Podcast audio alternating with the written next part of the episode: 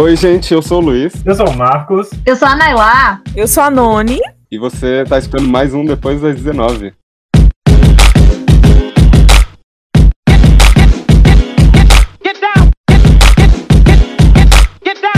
Então, gente, a gente está aqui hoje para falar sobre o assunto do momento, né? Ou pelo menos grande parte das pessoas estão falando sobre ele, que é sobre Big Brother Brasil. Por que, que a gente escolheu esse tema, né? Já que é uma coisa que né, a maioria das pessoas não admitem que veem esse programa, né? As pessoas mais intelectuais não admitem que veem, assistem esse programa. Por que, que a gente escolheu? Porque dentro desse reality show está acontecendo temas que a gente vive normalmente aqui fora. E a gente, antes de entrar nesse assunto propriamente dito, a gente vai apresentar alguns alguns participantes e vocês vão entender o porquê que a gente escolheu melhor esse tema. Então, Danley, 19 anos, eu acho que ele é o participante mais jovem, né, dessa edição. Foi nascido e criado na comunidade da Rocinha, no Rio de Janeiro. É o primeiro filho da família a entrar numa universidade. Aliás, como ele disse, ele é o primeiro, foi o primeiro a terminar o ensino médio, né? O Danley, ele tem esse, essa parte de uma, de uma realidade muito específica, uma realidade brasileira, né, assim. Uhum. E, que faltou, eu acho que faltou por muitas edições, faltou essa realidade. Ele cursa biologia na UFRJ, e vende picolé nos fins de semana na praia. Essa é a forma que ele tem para tirar dinheiro, né? Tem a Gabriela também, ela tem 32 anos, está solteira, é uma design gráfica, ela é lá de São Paulo, e é percussionista também. Bem é, a gente também tem a Rízia, que tem 25 anos, é solteira, jornalista, de Alagoas. Nós também estamos para fechar esse quarteto, o Rodrigo França, que ele é carioca, é o segundo mais velho da casa com 40 anos, e assim, uma longa trajetória acadêmica. Ele é cientista social, filósofo, está para concluir o doutorado em Direitos Humanos Fundamentais lá nos Estados Unidos. É dramaturgo, ator, professor e psicopedagogo. Ele já, eu achei uma curiosidade muito legal, é que ele já trabalhou 12 anos na PM como pesquisador e, e professor de três disciplinas: sociologia criminal, sociologia jurídica e ética e direitos humanos. Mas assim, o que as pessoas realmente lembram dele e que foi destaque é que em dezembro ele foi o Papai Noel Negro, que ficou super famoso no Brasil. Fechando, esses são os nossos participantes militantes negros do Big Brother Brasil, né? É, é, e é, é interessante só pra gente falar, né, sobre a interação entre eles, porque tem esse lado aí do Rodrigo, de super acadêmico e tal, tem um contato específico ali sobre raça, e aí a gente tem o Danley que tem um, um contato com raça da, da perspectiva da Rocinha, né, dali, da, das favelas do Rio de Janeiro. Essa, para mim, tá sendo a parte, uma das partes mais interessantes do BBB dessa edição, dessa edição é que cada um ali tem um, uma perspectiva diferente sobre raça e sobre racismo, enfrenta racismos diferentes, de formas diferentes. Essa é a parte mais mais assim, realística sobre o Brasil dentro do BBB. Não, sim. Acho que é bom esclarecer uma coisa assim para os ouvintes. Primeiro, qual é a nossa relação com o Big Brother? Eu, por exemplo, nessa edição, eu só acompanho de longe por mídias sociais. Eu parei de acompanhar o programa faz várias edições passadas, porque, tipo, simplesmente eu cansei. Era tanta manipulação, era tão óbvio. Lógico que desde o começo tinha, mas chegou num ponto que eu, é, não dá. A partir dessa edição, é, é tudo esquematizado. É, eu tava nesse, nessa, nesse, nessa ideia do Marcos também, de não aguentava mais, porque, né, várias coisas ali é bem, são bem óbvias de manipulação. Mas aí essa edição veio para mudar tudo, assim. Eu acho que o programa meio que percebeu ali tem, que a, a gente da negritude está tendo uma voz e que estava faltando isso no programa, talvez, não sei, ou eles querem mais reality também, e aí não sei, mas que me chamou mais atenção, assim, que me fez querer assistir, me fez. Justamente para ver ali a, o quanto o, o debate sobre racismo vai ser importante por ser um programa da Globo. Não, não, sim. Eu a que gosta de reality, gente, eu confesso. Falo que não, mas eu gosto, né? Não assisto assiduamente, mas essa, essa edição em particular, ela, ela me chama, ela me prendeu mais, porque não é só um participante que tem que se infiltrar ali no meio dos brancos, tem mais, uhum. mais de dois, são quatro, e que eles não têm não tem mudor, estão ali falando normalmente e e estão recebendo retaliações, tanto dentro da casa quanto fora da casa. Agora, no momento que a gente está gravando o programa, o Instagram da, da Gabi, ele foi hackeado e tiraram do ar pelo fato dela ser uma mulher LGBT negra, e aí começaram lá com os comentários de ódio, etc. E assim, isso se refletiu muito dentro da casa também, porque começaram com os comentários de ódio por ela ser uma mulher negra, já chamaram ela de extremista lá dentro, entendeu? E eu sou aqui assisto Big Brother mesmo, sou um pouco manipulada pela mídia. Eu não, eu sou daquelas também que, que nem os meninos, eu cansei, eu assisti acho que no máximo Big Brother 1 e 2, e eu tenho um ranço da Globo, né, como eu já, eu já disse em outros episódios, eu deixei de assistir a Globo, até jornal e tudo mais, Mas o chamado que eu vi na internet, só de eu ver, exatamente como a Nani falou, só de eu ver que não era o negro que teria que, que já seria eliminado na primeira semana, porque normalmente é isso que acontece. Quando eu vi que eram quatro, eu falei, epa, aí tem uma coisa diferente. Quando eu vi que eles eram, que eles eram de, de movimentos sociais, né? O, o Darley da Rocinha, o Rodrigo com projeto social em favela também, a Gabi com, com o grupo dela, eu falei, não, gente, agora vai ter algo diferente. Então, aí, por causa deles é que eu estou assistindo o Big Brother Brasil. É por causa deles e depois, e ano que vem, se eu tiver outro Big Brother, provavelmente eu não, eu não irei assistir, porque não são eles que estão lá. É isso, a minha realidade é essa. Aí a gente torce para que um deles ganhe, né? Não, com certeza, eu vou votando pra isso. E assim, eu que acompanho mais, né? É uma das críticas que, que eu tenho mais, mais lido na internet é que as pessoas estão falando que essa é a edição mais chata que já teve no Big Brother Brasil. É a edição militura que as pessoas estão falando? Sim, é a, a, edição Mirituda, é a edição em que o vitimismo está aparecendo, a edição em que as pessoas não podem ser elas mesmas. E engraçado que quando elas falam que elas não podem ser elas mesmas, não é referente ao, às pessoas que estão é, simplesmente falando ali sobre as vivências delas, vivências negras, mas no, no outro lado, é aquelas que fazem aquelas piadinhas, ah, mas a minha avó é negra, eu sou negra, entendeu? Entendeu? E ali que estão é, saem para defender o outro lado da casa, que é chamado de Vila Mix. Uhum. O que eu acho legal é porque, assim, ficou bem claro, com ênfase no claro, que o propósito da edição era trazer um grupo mais padrãozinho e um grupo considerado mais militante e que eles quebrassem o pau. Porque a gente consegue perceber pelo perfil, antes mesmo do pessoal entrar na casa, o pessoal das redes sociais já tinha investigado quem a galera tinha votado e tudo mais, então tava todo mundo esperando que quebrasse o maior pau o pessoal que hoje em dia é chamado de Vila Mix e o pessoal que é da gaiola. Só que aí o que eu achei mais interessante é que foi um tiro no pé, porque eles escolheram, pelo menos, menos a galera militante negra, a galera mais consciente, que entende de estereótipo e que, obviamente, quer ganhar o jogo, então foge muito do, o, de entrar, né, de passar aquele estereótipo de negro, de negro extremista, de negro brigão, e eles são super educados, eles são super didáticos, né, eles são calmos. E aí vem todo um conflito, que é um conflito que eles mesmos, lá, lá na casa, eles já estão percebendo, né, de que mesmo sendo didático, mesmo tomando essa estratégia de não querer entrar em estereótipos, eles automaticamente eles estão entrando nos estereótipos. A Gabi foi chamada de extremista, mesmo pegando na mãozinha e explicando e desenhando para um racista que ele estava sendo racista, sem chamar ele de racista. É assim, algo muito interessante. E o que eu vejo lá também é que na casa, com, com um participante que já saiu há um tempinho, né? Não sei se a gente pode falar o nome dele aqui, mas enfim, não vamos falar, não. É que ele queria determinar. E assim, os que estão lá dentro também, eles querem determinar quando as pessoas que eles ofendem podem se sentir ofendidos ou não. Porque, assim, se eles acham que é brincadeira, independente se for caso de racismo ou de intolerância é, religiosa, pronto, tá acabado. As pessoas não podem se sentir ofendidas e aquela é a verdade absoluta. Então, assim, isso reflete muito o que a gente vive aqui fora. Não porque o Big Brother está acontecendo, mas é porque essa é a nossa vivência. Aí vocês trouxeram um ponto que aí eu já tenho uma divergência sobre a questão da estratégia. Eu me questiono muito de quão estrategistas mesmo são esses participantes, porque se fala da estratégia deles de ter um, digamos, um bom comportamento para não entrar em choque com os outros participantes, né, do Vila Mix. Mas assim, você está num programa de reality show, em uma emissora que contribuiu para a propagação do racismo nesse país. Você já está num, num reality show que sabe que tem um histórico de manipulação, tal e tal. E você entra com uma proposta de, não, você é amigável porque eu quero conquistar, sei lá, o público, as pessoas lá dentro. E você sabe como a gente é tratado aqui fora, pessoas negras. Então, estratégia é essa de você pacifista para não ser pintado como raivoso, sendo que a gente sabe, se a gente fala um A, a gente já é colocado como raivoso. Se a gente fala amigo, colega, uhum. é, você está sendo racista, só do fato de falar isso, a gente já é colocado como raivoso. Não precisa ser esse radical que o radical, sabe muito bem, eu sempre coloco entre muitas aspas, porque eu acho que qualquer coisa que uma pessoa negra falar, ela já é vista como radical. Então eu tenho muita, uhum. tenho minhas dúvidas, minhas considerações, eu não acho muito que seja de fato essa é uma estratégia, ou se é uma estratégia, é uma estratégia furada, assim, como mesmo foi falado, ao longo do, do,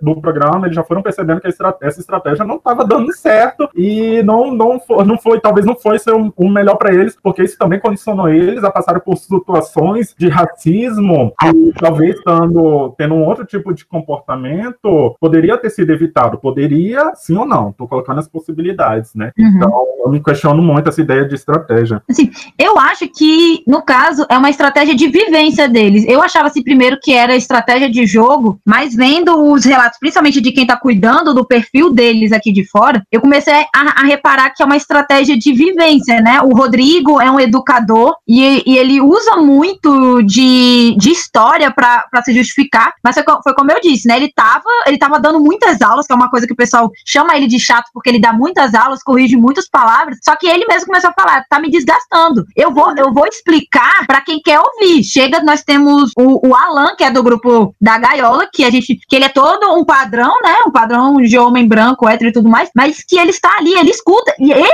o Rodrigo, faz questão de, de falar, de corrigir quando necessário, de contar a história, porque é alguém que está escutando. Os outros, ele já tá, olha, não vou discutir, não vou me estressar. E ele mesmo já falou que é uma questão de saúde mental, mas que na hora que o bicho, na hora que o bicho pegar, ele já fala, já tô começando a falar agora que eles vão começar a corrigir, que eles não vão mais ouvir calado, pelo menos na, na última semana. E, e assim, só para ilustrar, porque tem pessoas que não assistem, é mesmo. Esse Rodrigo, o participante Rodrigo, ele é um participante que ronca. Só pra, pra gente começar a pontuar aqui casos de racismo que está acontecendo dentro da casa. Ele é um participante que ronca. E lá tem outros participantes que roncam também. E assim, o único participante que foi chamado, que fizeram uma reunião lá, foi com o participante negro. E ele, nas primeiras semanas, teve que dormir no chão, na academia, na, na área lá de lazer em comum. Assim, pra quem tá do lado de fora, que pra quem nunca teve contato com racismo, isso é uma coisa, ai, gente, tá se vitimizando e tudo. Mas assim, quando você para pra pensar e quando você já tem todo um histórico, quando você já tem o feeling, infelizmente você já tem o feeling do racismo, você sabe que aquilo ali aconteceu conscientemente ou não por causa da cor dele, entendeu? Uhum. Outro caso de, de racismo que aconteceu e de intolerância religiosa também foi quando Gabi e Rodrigo estavam numa festa e começou a cantar, é, tocar uma música do Jorge Aragão e que falava sobre a questão da ancestralidade e etc. E aí um participante simplesmente sentiu né? Foi uma coisa assim bem surreal. Sentiu que os dois estavam demoniados, talvez. É, do jeito que ele fala, ele sentiu uma coisa ruim. É, Jesus falou para ele que, que, ele que ele não poderia ser como ele. Assim, eu, se você for partir do ponto de vista que ele não tem nenhuma ancestralidade, porque branco não tem ancestralidade, talvez isso possa ser verdade, né? Engraçado que na, na outra semana ele saiu da casa, então. Assim, na realidade, eu nem esse caso como um, um caso de racismo, né? É, esse daí, dá, porque, porque ele é fraco. A gente, a gente, poderia dizer que ele é fraco pra gente entrar numa discussão com os brancos que não entendem. O que para mim é um caso de racismo explícito mesmo, porque assim, o fato dele sentir é, é um racismo velado. Agora, o explícito é quando, é, é, quando esse integrante e as outras participantes começam a falar que vão, que vão parar de, de aceitar o cigarro da Gabi, que vão parar de, de misturar a roupa, porque aí é exclusão total de, de pessoas negras, sendo que, na realidade, realidade, Rodrigo e Gabriela nunca falaram que são de religiões de matriz africanas. O Rodrigo usa uma conta,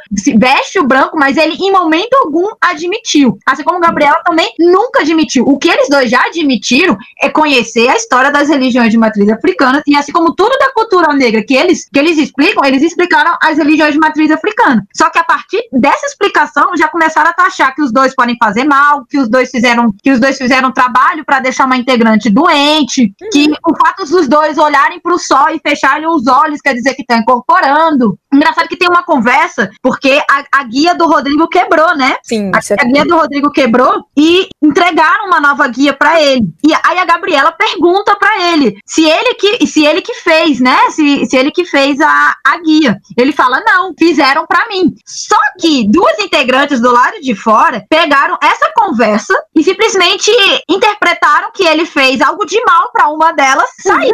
E aí começaram a rezar, o que é muito interessante, porque elas podem rezar pro Deus delas e tudo bem. Mas caso ele tivesse feito algo na religião dele, isso seria algo maligno, isso seria, isso seria algo do mal. Palavra deles mesmo, que eles falam, ah, eles fazem mal, é a entidade deles é do mal. E repetiram isso milhares e milhares de vezes. E só pararam quando a, a edição chamou a atenção deles, porque se não tivesse chamado a atenção deles, eles iriam continuar esse, eh, destilando essa ideia de que as religiões religiões negras são do mal. Então, para mim, aí, esse sim é um caso bem, bem explícito de racismo. A questão de, de sensação lá, essa ainda, essa ainda é velada. E por que, que eu tô destacando isso? Porque muita gente, quando, quando a galera que tá assistindo cobrou da edição, porque a edição não está mostrando essas coisas, cobrou da edição, a edição não fez nada, a galera partiu pra delegacia. E uhum. o delegado que, que abriu o inquérito, ele só viu o vídeo dessa da sensação da música, e a partir dessa, dessa da sensação da música de Jorge Aragão, ele disse que não houve racismo. Por quê? Porque o racismo ali tá velado. E aí a galera tá usando essa desculpa para dizer, não, não teve racismo. Só que na realidade o racismo explícito, com todas as letras, é, o,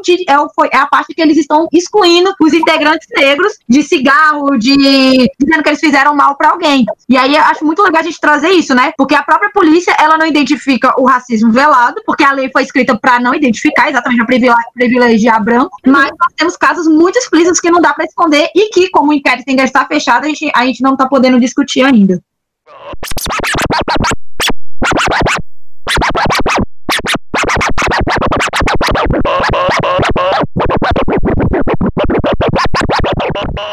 Eu queria levantar essa parte da mídia, justamente de como a emissora está se aproveitando de casos de racismo para unicamente entretenimento. Ela supostamente está levantando uma discussão política, mas essa discussão política fica limitada, fica limitada principalmente para os nossos círculos, por exemplo. Conversando aí fora, eu não consigo ver essas discussões perpassando, justamente como foi falado por Naila. A edição que é mostrada na emissora aberta é totalmente diferente do que está acontecendo no pay-per-view, que você, a gente tem, consegue ter muito mais acesso. Eu, no caso, acompanho por redes sociais e ainda consigo ter alguns acessos de algumas situações, como essas situações de racismo, que na TV aberta não está sendo transmitida. Então, essa emissora, novamente, mais uma vez, se usando de racismo, e a gente conhece também o diretor uhum. que todos esses anos dirigiu esse programa, ele já falou em outros momentos que ele está pouco se importando para isso, ele está usando desse momento para fazer o entretenimento e, e para a gente perceber de como a, a maneira que o corpo negro, a vida negra, realmente não tem importância nenhuma. Aquelas pessoas estão sofrendo, estão passando por é, situações atribuladas. Tem uma prova em que as pessoas precisam estarem acorrentadas, trazendo todo um resgate é, de uma memória ancestral. O programa, quando colocou essas quatro pessoas negras, justamente já estava com essa intenção de gerar esses conflitos políticos, né? Gerar conflitos raciais ali no programa. E como assim, em nenhum momento ele vai se questionar, ah, nós vamos colocar quatro pessoas negras junto com outras pessoas brancas acorrentadas. É claro que em algum momento esse programa pensou, alguém pensou, mas não foi levado em consideração aquela situação e a situação de como eles estão constantemente explorando do racismo para poder ter audiência, para ter dinheiro. É, o, que me, o que eu acho interessante é que assim, tá bem óbvio isso que você falou, né? Só que eles, eles têm um, eles privilégio, assim, eles têm os preferidos, os preferidos deles. Por exemplo, a Rízia, que a gente não comentou muito, quem assiste o, o pay-per-view, a Rízia é simplesmente a pessoa mais engraçada dessa casa. Ela é simplesmente hilária, 24 horas ela tá fazendo piada, piada boa, sabe? Piada saudável, e em nenhum momento da edição ela é mostrada. Pelo contrário, quem é mostrado, quem é forçado é, uma imagem na, na TV aberta como engraçadas é exatamente as duas racistas, que mesmo quando a, a Rede Globo foi obrigada pela delegacia a dizer que estava sendo investigada, e eles não deram o nome de quem estava, do quais integrantes estavam sendo investigados, mesmo assim, eles forçaram a mostrar essas integrantes que estão praticando racismo como pessoas legais, como pessoas meigas, como pessoas inocentes e engraçadas, enquanto estão ou apagando pessoas, como é o caso da Rícia, ou mostrando é, o, o Rodrigo e a Gabriela, a, é, apenas a parte que eles estão corrigindo os racistas sem mostrar o porquê que eles estão dando aquela aula, como se eles simplesmente falassem, ah, esse momento eu acho que eu vou falar sobre racismo assim do nada, vou, vou, vou dar uma aula de racismo assim do nada. E assim a gente cria todo, a, a edição cria toda uma ideia de que eles são chatos e que eles discutem racismo do nada sem mostrar as partes racistas. Aí a minha dúvida é essa, se vocês chamaram esse, esse perfil de pessoas para eles discutirem, por que vocês estão mostrando apenas uma parte, não estou mostrando a outra parte que provoca. Porque a partir do momento que eles, que eles mostrassem os racistas praticando racismo, ia ter a treta que a galera sempre, sempre tá chamando, sempre tá pedindo. Só que aí a gente sabe que não é essa imagem que eles querem vender. Acho que eles já estão já pensando em futuros atores e atrizes que eles querem aproveitar e não são os negros, principalmente tendo atores e, atri, e, e, ator, e atrizes, né, negros que eles poderiam aproveitar, mas eles já escolheram que eles querem os brancos para protagonista de novela no futuro. Só pode ser isso. Não, com certeza. E assim, para além disso, além da, dessa questão da edição, toda vez que sai um, um padrãozinho, um Vila Mix, o apresentador faz questão de dizer que foi uma pessoa que contribuiu, que enriqueceu muito o programa. Quer dizer, só para complementar o que Naila falou, ele complementa a edição. Quer dizer, ele reforça o estereótipo, como se complementa aquilo que a edição mostrou. É como se ele estivesse falando assim: eles estão certo. E realmente a parte chata da casa, a parte chata, a parte entediante do, do reality show hoje é a gaiola. Ou seja, são os livros do programa. Então, assim, o, o apresentador também é, com, é, complementa isso. Sim, inclusive quando houve a denúncia na delegacia sobre os crimes de racismo, depois de muito tempo só que esse mesmo apresentador, que ele é um bosta, eu sempre detestei ele, eu não gosto do tipo de jornalismo que ele faz, esse jornalismo esportivo, brinca, é, entretenimento, uma pausa. Aí ele fez um meia-culpa durante o, o programa, né? Mas depois de muito tempo, o meia-culpa, tipo, nós estamos nos responsabilizando. Não, ele nem foi isso. Foi como a, a emissora está to tomando todas as medidas cabíveis. Mas foda-se o que as pessoas negras estão passando lá dentro, se tem gente sofrendo racismo, gente tendo problema psicológico por isso. É por isso que também é um, é um meu problema da por que submeter a essas situações. Vocês sabem que vai ter, vocês vão receber isso, gente. Infelizmente, eu não estou culpabilizando as pessoas negras que estão lá dentro. Não é isso. É, veja bem, é tipo situações que a gente se propõe a estar. Por que estar nesse tipo de, de situações? É, realmente. Eu imagino, assim, eu não consigo imaginar realmente, mas é aquilo, né? Alguém tem que dar a cara a tapa eles abriram oportunidade para ir pessoas negras, mais de uma pessoa, né? Porque antigamente era sempre uma pessoa. E é isso. Eu, pelo menos, eu fico feliz que foram pessoas muito inteligentes, que foram pessoas muito conscientes e que eles estão conscientes de, de, de todo, por exemplo, de toda essa nossa discussão que a gente está tendo, né? Que eles mesmos já estão revendo as coisas ali dentro. Por é, o caso da questão do, dos que estão acorrentados. A Rízia, ela é uma pessoa que já falou que sofre, que sofre de depressão e ansiedade e no momento que ela foi acorrentada, ela falou: Eu estou com medo. E assim, é um medo que nós entendemos. É um medo que ali a, a galera de fora ficou rindo, nossa, que drama dela. Mas, obviamente, da outra branquinha que chorou, todo mundo sentiu pena. Mas a dor da Rita de estar com medo por estar acorrentada, é, a galera de fora não sentiu. Mas a, a Gabriela entendeu, o Rodrigo entendeu. E eu acho muito interessante que é, é um entender no olhar.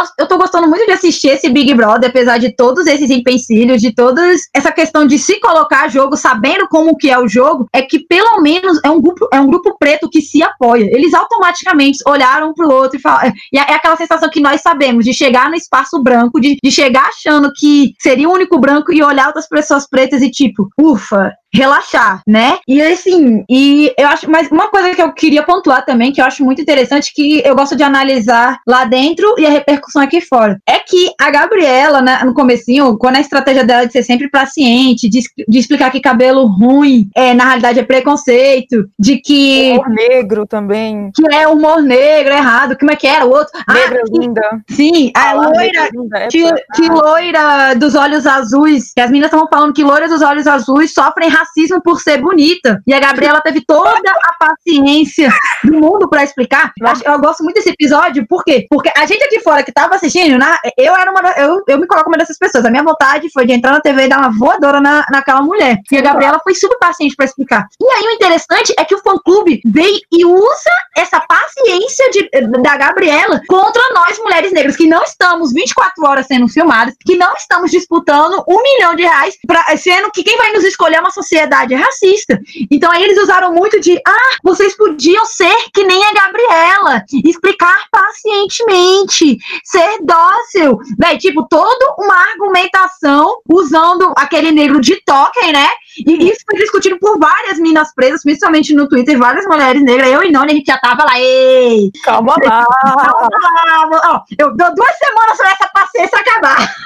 É. duas semanas. E, a gente, e o que eu gostei muito é que a gente pôde discutir com bastante gente, que isso é uma estratégia que nós usamos, por exemplo, no meio profissional. Eu não sou a Nailá que fica falando mal de brancos, que fica criticando, que fica com a cara puta de raiva quando eu estou, por exemplo, trabalhando, quando eu tô numa entrevista de emprego. Na entrevista de emprego, meu bem, eu sou super paciente. Você quer que eu desenhe o racismo estrutural? Eu desenho para você, meu bem. Você quer colorido ou preto e branco? É algo, eu acho muito interessante que tá dando para fazer umas discussões bem legais. Sim, uma, uma outra discussão é que a gente apresentou quatro participantes negros, mas supostamente tem cinco participantes, que é a participante Elana, que eu acho que em determinado momento eles estão numa conversa e ela fala que se identifica como negra. E os outros participantes é, falaram, ah, que bom, né? Aí até gerou dúvidas. Ah, é, os outros participantes falaram isso de, de deboche ou foi sério? E esse ponto interessante que é trago pela Elana é justamente do colorismo e como as dinâmicas raciais no Brasil acontecem e muito influenciado pela democracia racial e, nesse caso, pelo embranquecimento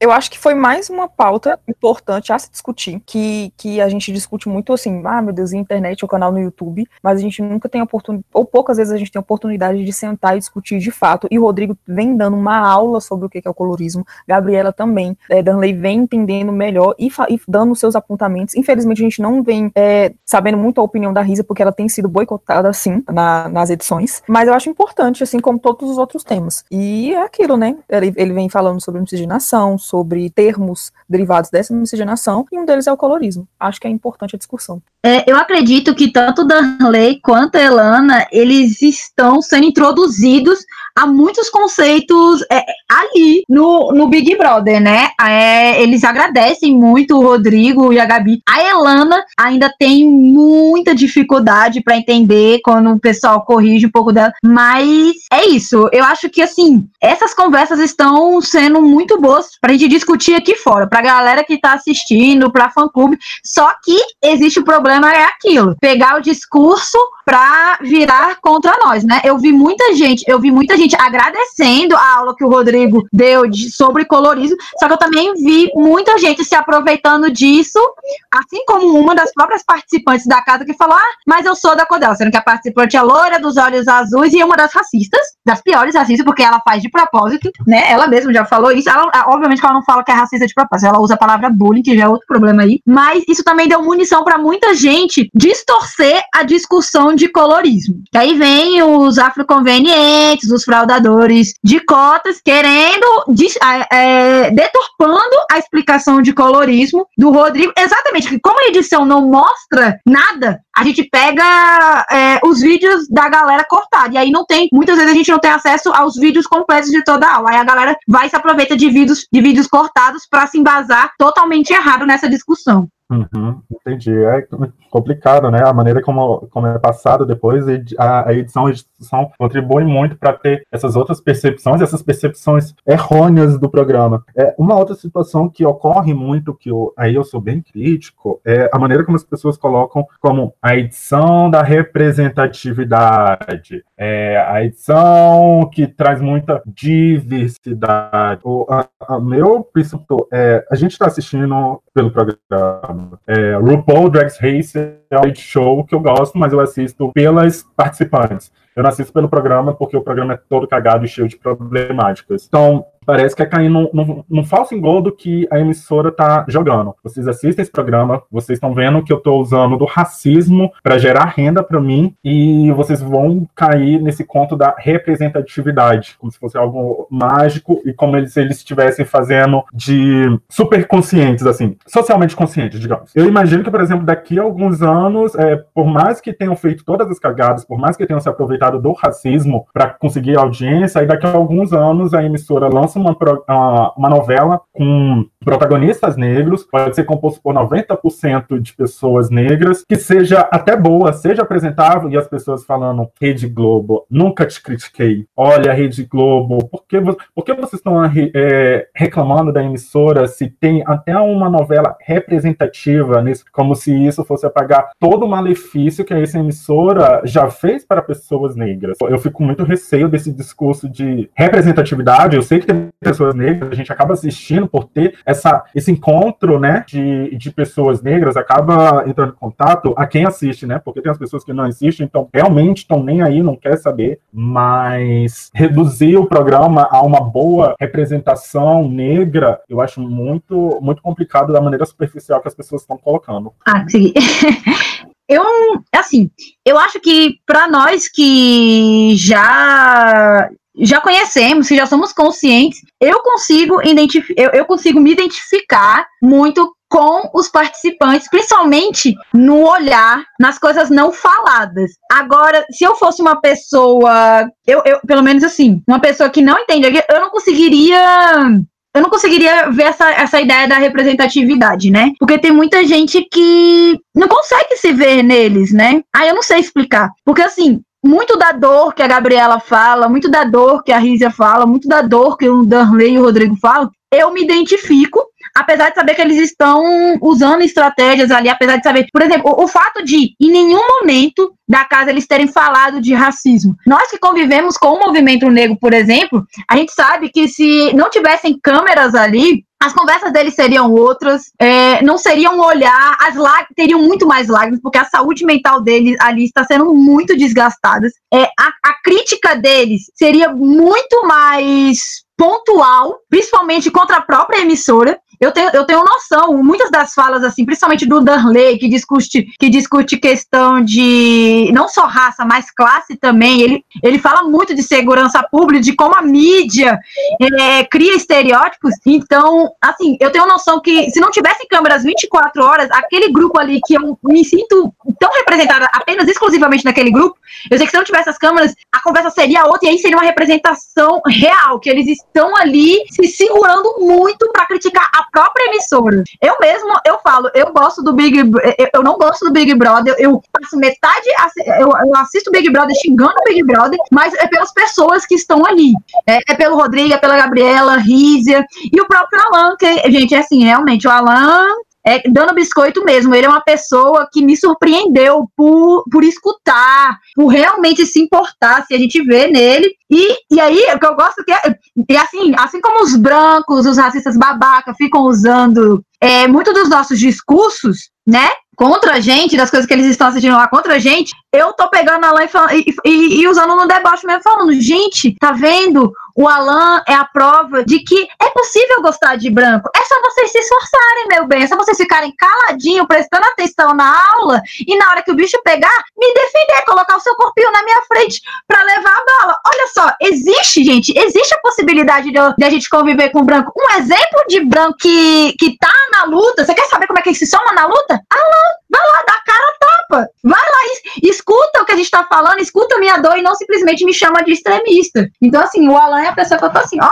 muito bom, merece todos os biscoitos. Mas eu, eu tô sempre naquela, né? Tá indo bem agora, mas eu não sei como é que vai ser lá na frente, porque infelizmente a história do branco comigo me ensina a sempre ter um pé atrás, até com esses que se parecem mais dispostos. Totalmente, totalmente. É, a gente acaba criando um, uma barreira que é, é, em consequência desse comportamento deles mesmo, né? Eu queria pontuar uma questão do racismo religioso que eu achei bem interessante, só pra gente não perder o, o time, né? É que assim como essa disputa de fã-clube, sabe? Essa disputa de fã-clube, assim como a gente começou a pontuar muito o racismo que estava rolando, muitos dos fã-clubes dos racistas começaram a falar mal dos rituais das religiões de matriz africana. Aí como vai ter o julgamento, como vai, nós teremos o julgamento do sacrifício de animais no STF, eu achei muito interessante que, querendo ou não, o BBB acabou possibilitando para nós, afro-religiosos, antecipar essa discussão com um público mais leigo, porque muita gente, para defender,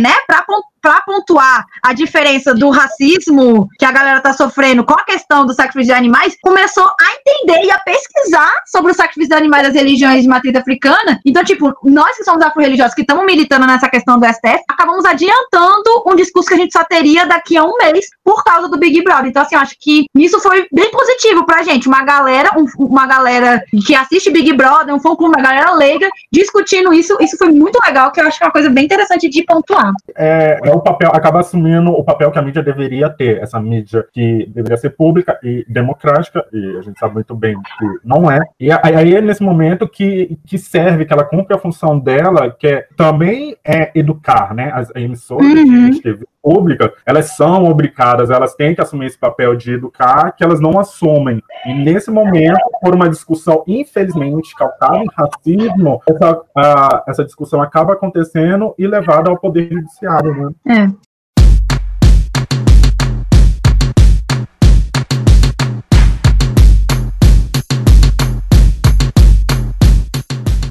Então é isso, minha gente. Se você quer me mandar elogios, dúvidas, sugestões de programa, mande e-mail pra gente para contato.depois das 19 gmail.com. Nos siga nas redes sociais, no Twitter, Facebook, Instagram. Lembrando, 19 sempre numeral. Depois das um dado. Então é isso, minha gente. Até a próxima semana. Tchau, tchau. Tchau, tchau.